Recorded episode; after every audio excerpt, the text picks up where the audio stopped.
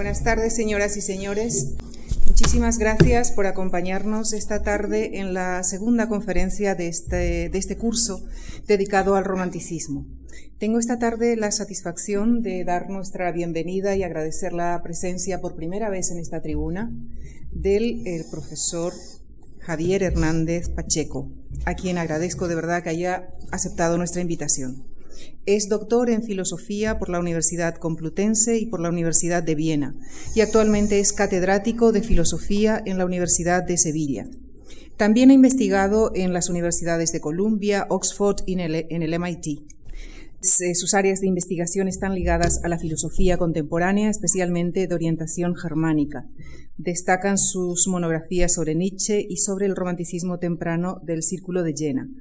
Eh, asimismo, se ha ocupado de cuestiones de filosofía social contemporánea y de cuestiones límites entre la filosofía y el pensamiento teológico de orientación cristiana. Con nuestro agradecimiento mm, les dejo ya con el profesor Javier Hernández Pacheco, quien centrará su intervención de hoy no solamente en el origen temporal y geográfico del movimiento estético que nos ocupa en este curso, sino que además analizará la proyección y la multiplicidad de interpretaciones a las que ha dado lugar el romanticismo. Muchísimas gracias. Muy buenas tardes. Pues decir que me siento abrumado por la presentación es un lugar común y no voy a insistir en ello, ni a protestar. A, nadie le amarga un dulce. Pero sí quiero dejar claro que esta no es una ocasión más en mi currículum. Ser invitado a dar una conferencia por la Fundación Marc es algo que impone. Mm, no tengo yo estos auditorios todos los días. Por esta tribuna ha pasado desde 1955 lo mejor de la cultura española, que tiene aquí uno de sus foros más prestigiosos. Por eso, verme ante ustedes me obliga al agradecimiento, a saber, a los que han confiado en que yo tenga algo que decir que no desmerezca de tan sólida tradición. Gracias, pues, en primer lugar, a Lucía Franco, a Manuel Fontán, buen amigo, eh, y por supuesto gracias a don Javier Gomá, al director general de la institución y último responsable de esa invitación. También, claro está, al numeroso público que ha concurrido, convocado más por el prestigio de la Fundación Marc que por este conferenciante, cuya principal responsabilidad será salir de aquí lo mejor parado posible. Lo que quiere decir, sin defraudar esa confianza que se ha puesto en mí. Pues bien, señoras y señores, hay términos mágicos en cuyo uso, tanto sustantivo como adjetivo, se pone de relieve la complejidad de nuestra cultura. Por ejemplo, revolución o revolucionario. Designan algo que se puede temer o esperar. Lo puede ser un invento técnico o un descubrimiento científico, también una obra de teatro o una teoría psicológica. Lo mismo un jugador de fútbol que una diseñadora de moda en París. Darle la vuelta a las cosas, eso revolucionar, parece ser una categoría, un esquema básico para entender la realidad, muy especialmente en su dimensión histórico y social. Arriba los de la cuchara, abajo los del tenedor, era una letra popular que con música de la Internacional servía en los años 30 para expresar este ideal revolucionario. En las cercanías de ese adjetivo se rescató, por cierto, eso de el ideal de sus connotaciones platónicas y religiosas. E idealismo se convirtió también en otro término mágico y en lugar común para la comprensión dinámica y progresista de la historia. Frente a los oscuros intereses materialistas, otro término, fetiche, en este caso negativamente coloreado, el idealismo llenaba de luz el futuro histórico como horizonte de una nueva aurora en la que el mundo se vería transformado en el adecuado escenario para una humanidad renacida. Pues bien, esto es el romanticismo. Y llegamos aquí, en las proximidades léxicas de revolución e idealismo, a estos otros términos, romántico y romanticismo, que también en sus usos adjetivos y sustantivos parecen cargados de especial significatividad. Vamos a hablar, pues, del romanticismo muy especialmente en el contexto de aquellos años de finales del siglo XVIII, en los que en la pequeña ciudad universitaria de Jena, junto a la residencia de Weimar, capital del, capital del ducado así llamado de Sajonia-Weimar, la inmensa autoridad de Goethe había convocado a lo mejor de la cultura alemana del momento. Instalémonos para ello en primer lugar en el desconcierto que hoy día, y hay que decir que también entonces, carga el significado de estos términos. Si decimos de alguien que es un romántico, ¿estamos diciendo algo bueno? ¿Nos dejaríamos, por ejemplo, tachar de románticos si fuésemos el jefe de marketing de una empresa multinacional? ¿Y si somos encargados de finanzas de un partido político? ¿Y qué pasa con el presidente Obama? ¿Lo descalificamos o lo ensalzamos y decimos que es un romántico? Mecano, sí, el grupo pop, dedica una canción a la trágica muerte junto a sus compañeros del capitán Scott. Que el arte convierta en saga la tragedia del hombre que alcanza sus límites en los confines del mundo pone efectivamente de manifiesto la esencia romántica de esos acontecimientos. Pero entonces, ¿por qué llamamos romanticismo eso desde el salón en el ángulo oscuro de su dueño tal vez olvidada, silenciosa y cubierta de polvo veías el arpa? ¿Qué tiene Becker que ver con el capitán Scott y este con una malcasada victoriana que sublima sus desconsuelos eróticos en un mundo de fantasías amorosas más novelero que novelesco? ¿Por qué romántico es un adjetivo que termina asociado al mundo editorial de la novela barata y el cine lacrimógeno? Y si hemos llegado hasta aquí, habrá que terminar el desconcierto preguntando qué tiene entonces que ver esa frustrada victoriana no ya con el capitán Scott, sino con el mismo Garibaldi, héroe revolucionario italiano, no menos romántico que Percy Shelley, poeta y libertino británico de principios del siglo XIX. En resumen, si hay un término que induce a confusión, en nuestros análisis culturales es este de romántico. Confusión, sin embargo, que demanda ser esclarecida porque romanticismo, pese a todos los abusos de su empleo, mantiene semánticamente un halo luminoso que reclama nuestra atención. Empecemos por las etimologías, que siempre ayudan, porque las palabras significan en la medida en que se cargan de vida, que es para ellas su historia. Su primer uso es adjetivo. Romantisch, es lo relativo a román, que significa en alemán novela. Lo podríamos pues traducir sin más por novelesco. Y tiene efectivamente que ver con ese género literario en el que, invocando el último tercio del siglo XVIII, la literatura germánica cuaja por fin, tardíamente hay que decir respecto a la italiana, castellana, inglesa y francesa, en el movimiento que llamamos Sturm und del que son representativas las obras de juventud de Goethe y Schiller. Los sufrimientos del joven Werther de Goethe y los bandidos de Schiller fueron sus piezas cumbre. También, por cierto, verdaderos bestsellers de una industria editorial que despegaba con fuerza en Alemania, anticipando un cambio del centro de gravedad estético y cultural desde las artes plásticas y escénicas a las propiamente literarias y narrativas. Confluye este movimiento también con la eclosión en Francia de la novela como vehículo expresivo para las grandes tesis de la filosofía moral. El Emilio y la Nueva Luisa de Rousseau son los principales ejemplos de esta, por así decir, trascendentalización o coloración filosófica de la nueva literatura. En ella se busca hacer pensar y argumentar, más que entretener y conmover, o si acaso edificar, que era la intención todavía de la obra relativamente contemporánea de Jane Austen, por ejemplo. Hay además otras connotaciones. Romances eran las formas populares del latín en las que se expresan también los sentimientos del pueblo en los primeros poemas que emergen en el siglo XII tras el gran apagón literario que significó, la Alta Edad Media, primero como épica, pero inmediatamente como lírica, especialmente en el amplio fenómeno que supuso la poesía provenzal y el mundo de los trovadores. Romance se hace así sinónimo de una historia en verso, pero más especialmente expresión de sentimientos eróticos poéticamente sublimados. Esto tendrá mucho que ver con una idea de romanticismo en la que se mezcla de forma confusa lo novelesco con el sentimentalismo amoroso que precisamente renuncia a su consumación sexual. Pero fijémonos de momento más bien en la contraposición entre la literatura preilustrada y los balbucientes, aún torpes intentos de la nueva literatura, para entender cómo romántico es un término que a finales del siglo XVIII se usa casi despectivamente referido a lo antiguo y medieval, en un contexto de exaltación neoclásica. Por entonces, siguiendo la gran obra del crítico Winkelmann, no se percibía valor estético que no fuese reproducción de los cánones grecorromanos. Tengas en cuenta que estamos al final de la Ilustración, cuando se pensaba que todo lo que no se ajustase a un ideal de humanidad luminoso y racional, canónico, clásico en definitiva, era sencillamente bárbaro. Así en política, donde los antiguos reinos medievales de los capetos, se decía peyorativamente, eran residuos tiránicos frente a la racionalidad de la República con sus cónsules, comicios, comunas y senados. No se entiende la Revolución Francesa sin ver todo lo que la tragedia tuvo de simple moda estética. Y lo mismo ocurría en las artes plásticas, donde Canova recreaba la visión que de Paulina Bonaparte hubiese tenido Prasiteles, y en las mismas artes escénicas en las que Goethe añadía tragedias a las antiguas series de Ifigenia.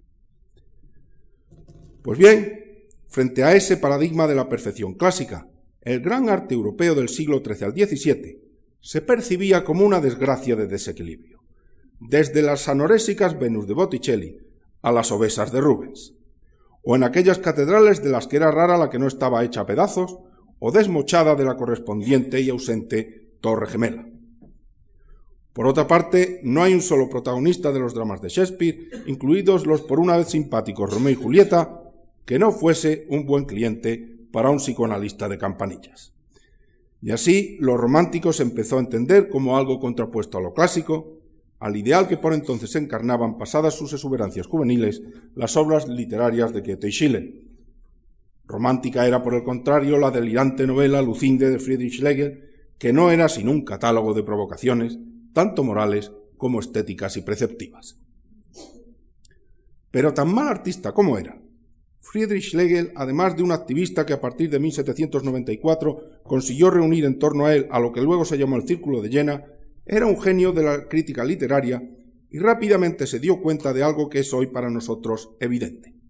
El neoclasicismo es sencillamente inviable, precisamente porque la esencia del arte clásico es la síntesis de forma y libertad, y esa síntesis que los griegos produjeron de modo tan espontáneo y natural como fugaz e insostenible es algo irrepetible. Porque la libertad no puede ser imitada desde fuera y en la reproducción externa de las formas clásicas se pierde, en esa repetición de lo canónico, precisamente el espíritu espontáneo que constituye la esencia clásica del estilo. Frente a ese estilo, necesariamente libre, lo único que queda es el caparazón externo de la manera. Y el resultado es, en efecto, el manierismo. Ante la grandeza y la gracia del Partenón, las obras neoclásicas como la Madeleine de París son expresión de una absoluta vaciedad formal. Pero Schlegel no se limita a decretar la inviabilidad del neoclasicismo, sino que, tomando, si se me permite la expresión, el rábano por las hojas, pasa directamente al contraataque y proclama la supremacía de eso que precisamente se quería despreciar como romanticismo y en lo que él ve ahora la esencia del arte europeo, desde Dante y Petrarca a Goethe, pasando por Cervantes, Calderón y Shakespeare. Es cierto que comparado con la perfección griega, el arte europeo, poesía lo llama Schlegel, adolece de falta de equilibrio, como si fuese algo interminado, mero boceto de una plenitud ausente. Lo que Schlegel considera esencial en el arte europeo lo podríamos ver en las, obras inconclusas del anciano Miguel Ángel, que tanto influyeron en Rodin, en la pincelada suelta y difusa de Velázquez, Rembrandt o Goya, que también recogerán con entusiasmo los impresionistas, para los que el inacabamiento del cuadro es lo que le da poder representativo, precisamente de algo que de otra forma sería irrepresentable, cuál es el ambiente o atmósfera que trasciende a cada una de las cosas representadas. Y es aquí donde se produce el milagro esencial del arte occidental, porque es su imperfección lo que le hace instrumento adecuado para, expresar la esencia de las cosas. Fijémonos en la obra de Shakespeare. Cualquiera puede reconocer que en su totalidad representa todo un tratado sobre la naturaleza humana en la que ésta se muestra en toda su grandeza, digamos que con su plena belleza y esplendor, pero no de forma inmediata. Muy al contrario, como ya hemos señalado, toda la obra shakespeariana es un catálogo de miserias y bajas pasiones, ambiciones, celos, odios parricidas, avaricias, traiciones, etc. Hasta Romeo y Julieta representan el amor a un nivel de exaltación tal que nadie sensato los elegiría como amantes. Pero es precisamente sobre ese inmisericordia telón de fondo que la naturaleza humana se va mostrando como algo hermoso hacia lo que la obra apunta, como la virtud desde la que efectivamente los vicios son vicios y las miserias déficit de grandeza. Y desde ese déficit, cada individuo representa, por así decir, desde el revés de su miseria, la belleza del conjunto. Y es que lo que el arte europeo en su esencia romántico pone de manifiesto es la naturaleza deficitaria de la realidad misma. Es aquí donde los románticos, siguiendo a Friedrich Schlegel, se apoyan en la idea de fragmentariedad para desarrollar a partir de ella su comprensión de la poesía y del arte y, en última instancia, del hombre y la realidad. El origen de esta teoría de la fragmentariedad no puede ser más concreto y menos pretencioso. Schlegel, junto con su hermano August Wilhelm, Friedrich von Hardenberg y Friedrich Schleiermacher, inician la publicación de una revista con el clásico nombre de Atheneum. Salieron solo unos cuantos números. Una de sus secciones era lo que Schlegel llamaba kritische Fragmente, fragmentos críticos, en los que se trataba de competir con aforismos, por así decir, con los grandes tratados filosóficos del momento de Fichte, Schelling y Hegel, pero expresando en cinco líneas lo que de otra forma necesitaría el amplio capítulo de un tratado. También se desafiaban desde ellos, siempre con un punto irónico y provocativo, las bien argumentadas pero un poco pesadas tesis de la teoría estética del momento que estaba desarrollando Friedrich Schiller. Obsérvese, por cierto, la influencia de las modas en la época, que de cinco autores que hemos nombrado, cuatro se llamaban Friedrich. Sigo. Veamos un ejemplo del mismo Schlegel. Es posible, cito, es posible que también en la poesía toda la totalidad sea media y sin embargo toda mitad completa. Fin de la cita. Es una bután, ciertamente. Pero en ella se encierra lo que luego Hegel va a llamar dialéctica, por la que toda realidad se manifiesta a través de su propia contradicción. Solo que Hegel dedicará a ello los dos tomos de la ciencia de la lógica, pretendiendo decir la última palabra, sin llegar, sin embargo, a una claridad mayor que la que se consigue en este fragmento de Schlegel. Y es que son últimas palabras las que, como chistes sobreexplicados, arruinan el discurso. Así, cualquier artista sabe ya que es mejor terminar las historias más bien con nuevos comienzos, por ejemplo, de una gran amistad como en Casablanca. No se trata de teorías. Friedrich Schlegel se empeñaba en publicar los escritos de sus amigos, fundamentalmente los de von Hardenberg, en estado de simples borradores o fragmentos. Y de ellos hay una larga serie en la época romántica el fragmento de Hiperión de Hölderlin, o los de los discípulos de Sayx y Heinrich von Hofstedingen de Hardenberg. Y como hemos dicho, no solo en literatura, sino en todas las artes, se pone de manifiesto esa veneración romántica, por ejemplo, en el respeto por la octava sinfonía, la famosa incompleta de Schubert, o el mencionado redescubrimiento de las, de las esculturas inacabadas de Miguel Ángel. Ni que decir tiene que la sensibilidad romántica consideraría un sacrilegio el empeño por terminar, por ejemplo, la Sagrada Familia de Gaudí. Y aún más allá, en la mitomanía romántica aparece la exaltación de la muerte temprana, la del héroe cuyo, abrupto fin deja la vida en promesa infinita que una existencia burguesa ya no podrá desengañar. Nur die Besten sterben jung. Solo los mejores mueren jóvenes, es un lema que recoge este espíritu, que lo mismo se puede aplicar, como es el caso, a un joven roquero asesinado en una reyerta, que a un oficial de caballería de los ejércitos revolucionarios, que a Larra, que en efecto al capitán Scott. Lo mismo, zu sterben wenn es morir cuando es más bonito, que vale junto al vive periculosamente como lema de montañeros, toreros, paracaidistas y pilotos de Fórmula 1. Podríamos formularlo de otra forma. Todo promete más de lo que es capaz de dar de sí. Lo que se puede resumir de dos maneras. Lo mejor, lo mejor está por venir, con tal de que no llegue, o eso mejor ya pasó. En ambos casos, la realidad se muestra siempre como fragmento o desengaño de sí misma.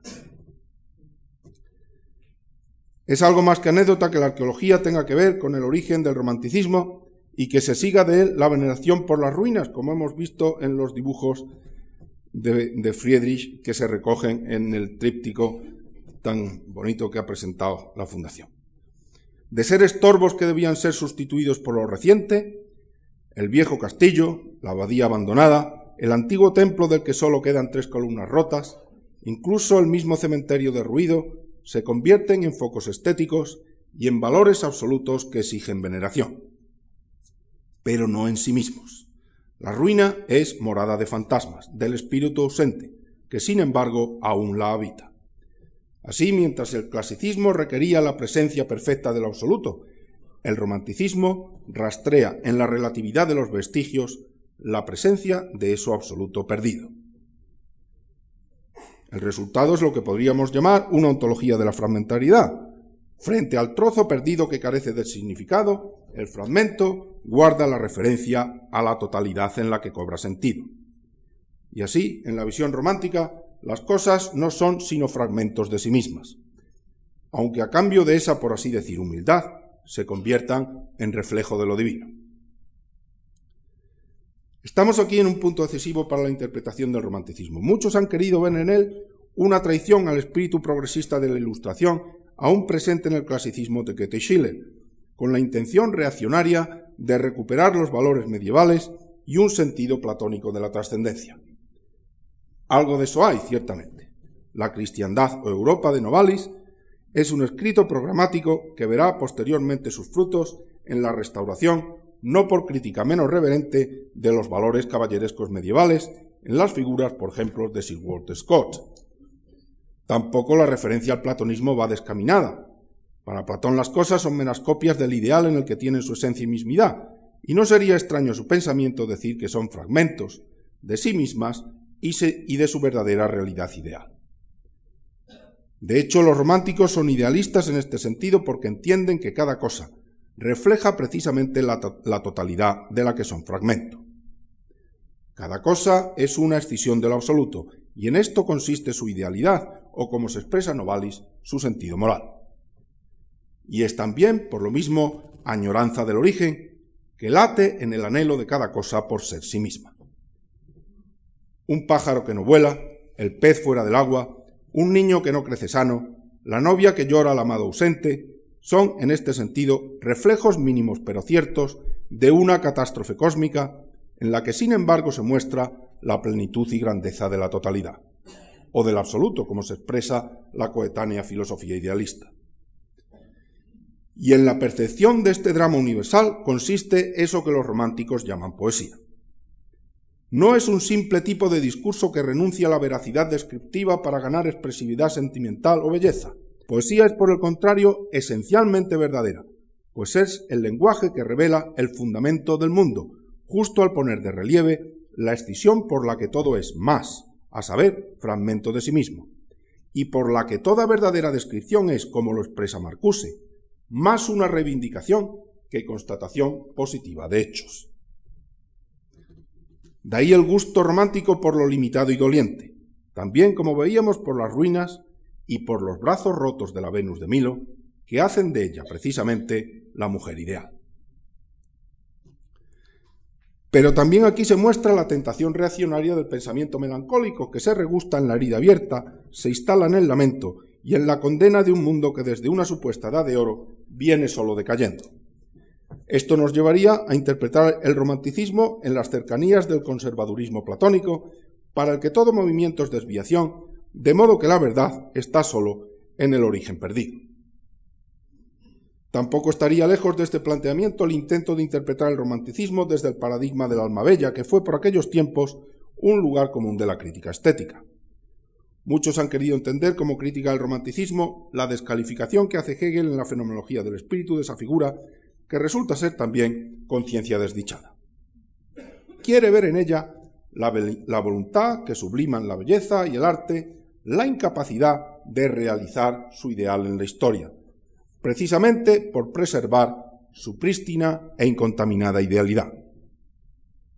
Es de ahí de donde viene la idea, que aparece por ejemplo en la crítica de Marx a los socialismos utópicos, de refugiarse de los lamentos en la utopía. Para Nietzsche, el romanticismo sería en este sentido la morada trascendente de la voluntad fracasada y débil, y la figura otra vez de la, de la solterona victoriana que se consuela de su infecundidad con las pasiones leídas de, por ejemplo, Cumbres Borrascosas, sería la imagen de este romanticismo del fracaso. Mas no hay nada más lejos de la intención romántica, que precisamente dibuja su propósito asumiendo el padrinazgo de la filosofía de Fichte. Para este pensador, la esencia de la realidad es el sujeto, pero no el que pasiva y científicamente completa, contempla una realidad extraña que tuviese enfrente, sino aquel cuya existencia misma consiste en la transformación del mundo, a saber, desde la forma de la necesidad a la forma de la libertad. Ese sujeto es esfuerzo y trabajo, streben, con el fin de convertir el mundo en reflejo de su actividad libre. Hacer del mundo espejo de mí mismo, imagen de la libertad, es la infinita tarea que ese sujeto se impone. Pues bien, dice ahora Novalis que esa ardua tarea y no el refugio en la consoladora abstracción es lo propio de la poesía. Poeta es el que descubre en el mundo los fragmentos del absoluto, no para lamentar la ruptura, sino para enfrentarse a la tarea de su recomposición. Esa fragmentariedad, el eco divino que aún suena en el mundo, es vocación, llamada a un infinito esfuerzo de redención, de Versöhnung, de reconciliación, como lo dirá Hegel. Lo absoluto, a saber, que el mundo puede y quiere ser paraíso y patria de la humanidad, es primero el descubrimiento y luego el trabajo del alma romántica. La misión revolucionaria del poeta, su carácter comprometido, si usamos terminología de los años 50, tal y como la encarna, por ejemplo, Shelley o Lord Byron, no puede ser más evidente. Revolucionario de ser el poeta, pero también ingeniero. Lo dice Celaya, me siento un ingeniero del verso y un obrero que trabaja con otros a España, a España en sus aceros. No está ya de moda esta retórica, pero en mis tiempos de estudiante, en los que aún quedaba un resto de, un resto de romanticismo, estos versos, tal y, tal como los cantaba Paco Ibáñez, nos conmovían. Además, pocos saben que Novalis, el más grande poeta del romanticismo, era ingeniero, de minas además. Y como Antonio Molina, recuerdan aquello de soy minero y templé mi corazón con, con pico y barrena, aún entiende el trabajo en el pozo como paradigma de esa labor transformadora que consiste en liberar, también en el sentido de sacar a la luz, las riquezas escondidas y durmientes en el fondo de las cosas. Y sin embargo siguen acechando las, malinterpretaciones. Porque este nuevo enfoque nos lleva a nosotros posmodernos a hacer del romanticismo el respaldo intelectual, la madre, del desarrollismo industrialista que termina siendo explotador de la naturaleza. Esta resulta, decimos, mero material que ha de ser dominado como medio para la infinita expansión de una libertad abstracta que no lo es de nadie y que necesariamente se convierte en tiranía racional, pues vacía de sentido propio, de valor absoluto a la naturaleza. Esa naturaleza queda relegada al estatus ontológico de no yo y la tarea del sujeto sería convertirla en medio de su infinita expansión. La revolución se hace estajanovista y se miden sus logros por las toneladas de acero y los kilovatios producidos, sin considerar que de este modo la naturaleza se convierte en residuo industrial y al final en desierto. La culpa de esta catástrofe, decimos hasta convertirlo en tópico, estriba en los visionarios sueños románticos de una infinita exaltación de la subjetividad, sueños que terminan en pesadilla medioambiental. Nos vale esta objeción ecologista para matizar en su rechazo el sentido de la conciencia romántica. Imponer sobre lo distinto la libertad como una fuerza extraña es poder que esclaviza y esa libertad se expande entonces como fuerza tiránica y expropiadora. Eso es precisamente lo que hace el, industrialismo, liderado por el ingeniero, que se exime de su paralela obligación de ser a la vez poeta. Pero las cosas pueden y tienen que ser de otra forma. La naturaleza no es para los románticos material inerte, sino proceso emergente de la libertad, vida incipiente que anhela la forma, y así fuerza dormida que busca en esa libertad el compañero que ayuda. Por eso tiene el sujeto que ser primero poeta, para descubrir en las cosas no el alivio de las necesidades propias, sino su, de ellas, necesidad interior, el afán en que, en que consisten y en el que quieren llegar a ser. Pero tiene que ser poeta sin dejar también de ser ingeniero, porque esa fuerza latente en la naturaleza, lo original en ello, es en ella es fuerza débil que requiere ayuda. Eso es lo que Heidegger llamará disorgue, el cuidado, como tarea en la que la existencia hace y deja ser a las cosas lo que verdaderamente son. Y eso lo hace solo el poeta que es a la vez trabajador. Si no nos gustan los ingenieros, podemos hablar de jardineros. Una rosa es el fruto que solo el cuidado hace dar a la naturaleza, fruto pues de la fecundidad natural y del trabajo y creatividad poéticos. Y solo al final podemos decir con Juan Ramón, no la toques ya más, que así es la rosa. De los reproches que se le han hecho al romanticismo, cercano a este del industrialismo explotador, está el de ser la madre de todos los fascismos y totalitarismos. Como vemos, ya en la multiplicidad de estas objeciones se pone de relieve el carácter multiforme de la conciencia romántica, que lo mismo se puede desviar hacia suspiros de frustrada solterona que hacia fanatismos asesinos a lo Che Guevara. Y en este sentido sí es cierto que, por lo mismo que está históricamente en el origen de la conciencia revolucionaria, el romanticismo tiene que ver con sus consecuencias. Allí donde lo absoluto, el fin que la historia preanuncia como paraíso final, se siente legitimado imponerse contra todo lo que se le resiste. Una variante de esta objeción es la que Popper plantea en La miseria del historicismo. Dice que todo aquel que entiende la historia como una continuidad dotada de sentido y que se justifica en algo así como un juicio final, solo en el cual las cosas son verdaderas, no puede resistir la tentación de, de anticipar dicho sentido, no solo teóricamente, sino imponiéndolo, forzándolo, como aquello que tiene que llegar a ser. Y así es como el visionario romántico se convierte en Führer, caudillo, conducato o cualquiera de los nombres de esos que asumen en nombre propio la responsabilidad de llevar la historia a su consumación final. Así el romanticismo se expresó en una retórica de auroras y amaneceres, de heraldos y vanguardias, de tiempos decisivos y luchas finales. Pero lo que empezó en boca de poetas como de Anuncio terminó en manos de gángsters como Goering o. Algunos, antes, el romanticismo les daba grima por cursi. Ahora, entre la solución científica de la guerra, que fue Hiroshima, y el anticipo de una definitiva eugenesia racial en Auschwitz, nos causa sencillamente terror. Los sueños de la razón, se cita una y otra vez a Swedenborg, producen monstruos. No es, pues, extraños que hayamos dejado de ser románticos.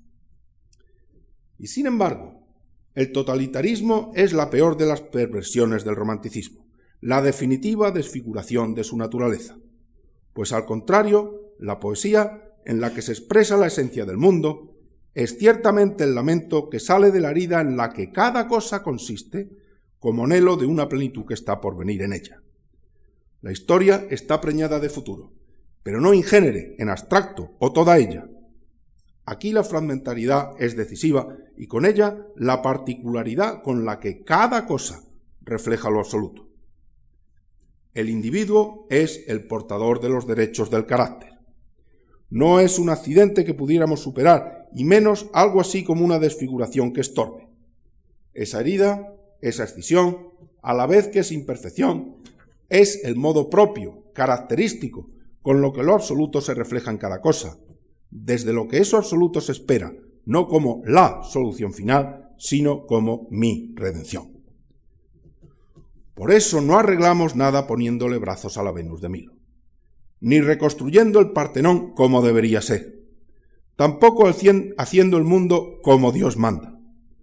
Cada cosa tiene derecho a ser reflejo de Dios, como Frank Sinatra, a su manera.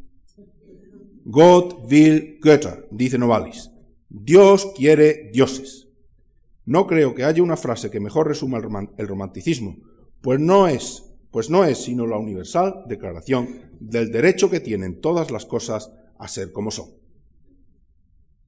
Podemos ahora volver a la contraposición inicial que habíamos visto entre el arte clásico y el romántico, o si queremos, de forma más general, entre el sentido clásico y romántico de la belleza. Lo clásico dice plenitud y perfección, la síntesis absoluta y lograda entre la libertad y la forma. Sólo así representa la obra lo absoluto. Para el clasicismo, lo deforme, como en Esparta, sencillamente no tenía derecho a vivir. Eso sí, los cuerpos perfectos, al menos mientras durase su juventud, se exhibían como representación de lo divino. Por lo demás, está claro en qué sentido podemos decir que el clasicismo es sencillamente irrepetible. Después de ver el Doríforo de Policleto, el canon, cualquier otro intento de representar la perfección humana tiene necesariamente que ser fallido por innecesario. Y por supuesto, la Venus de Milo no merecería más que la atención de chamarileros, como cualquier ruina que espera el bulldozer que la planche para construir algo nuevo que valga la pena. Es pues el clasicismo lo que impone en la realidad la exigencia de ser perfecta o de no ser en absoluto. Eso sí es dictadura de la forma. Y en efecto, debía ser muy triste ser feo en Grecia. Eso, por lo visto, le ocurría a Sócrates. Y por eso salvó a Grecia de su propia arrogancia. Entiende, por ejemplo, que el saber fallido, el que sabe que no sabe, o lo que es lo mismo, el esencialmente criticable, es lo que precisamente abre el camino de la verdad como aquello que se busca. Este principio lo generaliza su discípulo Platón en una ontología en la que la imperfección y el defecto, que precisamente impiden divinizar la realidad que solo es mala copia de sí misma, muestran la pobreza la riqueza que falta. De esa, unión de miseria e ingenio, como hijo de Poros y Peña, nació, cuenta Platón, el Eros, el amor por lo que todo consiste en ser más que sí mismo y así en querer llegar a ser lo que verdaderamente es. Eso que Platón llamaba eros es lo que los románticos van a llamar poesía, y en ella consiste la esencia tanto del arte como de la realidad representada. De esta forma, el arte renuncia a la pretensión de expresar y de modo perfecto todas las cosas, y quiere más bien hacerse portavoz de su insuficiencia, mostrando, por así decir, eso perfecto por el revés de su propio límite. ¿Qué es más bello? la imagen redonda, cumplida, pero fugaz y a la postre insulsa de un adolescente, o el rostro arrugado y seco de una vieja que refleja toda una existencia, incluso la historia misma. Así nos enseñó Machado a descubrir en el olmo viejo, carcomido y seco, la fuerza original de la naturaleza que brota, la esencia misma de la juventud. Eso es poesía, no la, la cursi exaltación de lo bonito y bien hecho, sino el descubrimiento de la belleza que se refleja de lejos en las cosas, también en lo feo, es más, muchas veces precisamente en lo feo, como recuerdo o anhelo, da lo mismo de lo que fueron y a la postre serán. De momento, todos somos subnormales. Por eso, la poesía es reivindicación de la grandeza de lo pequeño, de la belleza de lo deforme, del derecho de lo vejado, de la salud de lo dañado. Es la visión de un mundo en el que nada sobra, y en el que todo es merecedor de respeto y cuidado, porque, a su manera, cada cosa es reflejo de lo absoluto. Y esto lo es el arte en un sentido dinámico en el que precisamente el artista simpatiza, y eso es para él originalidad y no la simple arrogancia bohemia, con el origen del mundo, con la fuerza que desde el fondo de cada cosa busca también expandirse de lo deficiente a lo perfecto. Y entonces la esencia del arte es el amor, la buena voluntad, que es capacidad no de imponer a las cosas formas extrañas, sino de simpatizando con su daño, desde la compasión, liberarlas hacia lo mejor de sí mismas. Que las cosas del mundo y el mundo en su totalidad están dramáticamente escindidas respecto de sí, supone que toda representación clásica, que pretende captarlo como plenitud dada, falsea más que revela su naturaleza. Y esto no solo tiene relevancia en el orden de la crítica artística, de modo casi implícito, el romanticismo supone una denuncia de la pretensión teórica, constatable tanto en las ciencias naturales como en la filosofía, o en eso que Hegel va a llamar enciclopedia de las ciencias filosóficas, de representar suficientemente, o al menos de modo privilegiado, la naturaleza de las cosas. Esa pretensión somete metodológicamente la realidad al imperio del principio de identidad y de positividad empírica, dejando fuera de la posible objetivación conceptual, precisamente ese carácter dramático de la existencia en el que las cosas son fragmentos dinámicos de sí mismas, tendencias, y siempre más o menos de lo que de hecho son. La sistematización positivo-conceptual de los saberes epistémicos, repito, encubre y falsea más que, más que desvela la realidad de las cosas, imponiendo con lo estándar un tiránico sentido de la normalidad. Y ocurre al final, como se expresa Adorno en una, inversa, en una inversa paráfrasis de Hegel, que el sistema, la ciencia absoluta que todo lo explica, representa la totalidad de lo falso.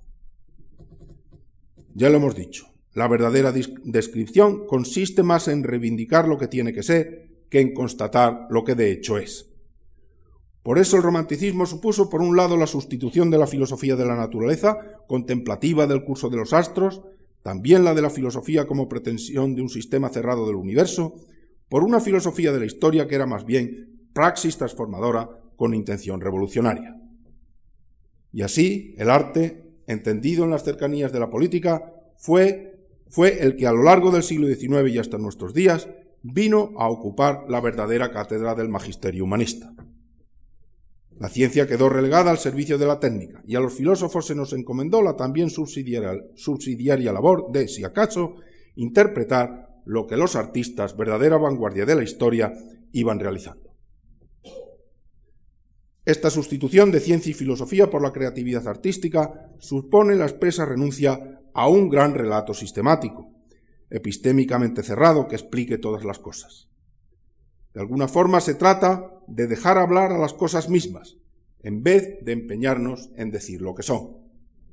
Ahí Schopenhauer, Wagner y Nietzsche tras ellos reconocieron, por ejemplo, a la música más importancia que a la lógica a la hora de expresar la esencia del mundo. De alguna forma, la posmodernidad no es sino la constatación de ese destronamiento de la razón epistémica a favor de formas débiles de racionalidad, y no es de extrañar que los autores posmodernos, hayan contribuido a una reciente revalorización del movimiento romántico, contraponiéndolo a los grandes sistemas cerrados del idealismo alemán, como son los de Fichte, Schelling y Hegel. El gusto por la fragmentariedad, por el pensamiento aforístico y por un cierto minimalismo estético que valora formas marginales no estrictamente ilustradas de interpretar la tradición humanista, han hecho que el pensamiento posmoderno se haya visto reflejado en los autores románticos hasta el punto de considerarlos antecesores suyos. Las posibilidades que aquí se abren para una interpretación más flexible del pensamiento, europeo del siglo XIX son evidentes y enriquecedoras. Sin embargo, quiero concluir estas reflexiones sobre la conciencia romántica haciendo algunas salvedades que me parecen decisivas en este contexto. Es cierto que el pensamiento romántico propone una forma nueva de pensar, epistémicamente abierta y que incluso asume la idea de fractura lógica propia del pensamiento poético. Por aquí se incorpora al discurso lo que Marcuse, por ejemplo, llama bidimensionalidad o pensamiento negativo, más allá de la positividad propia de las descripciones científicas.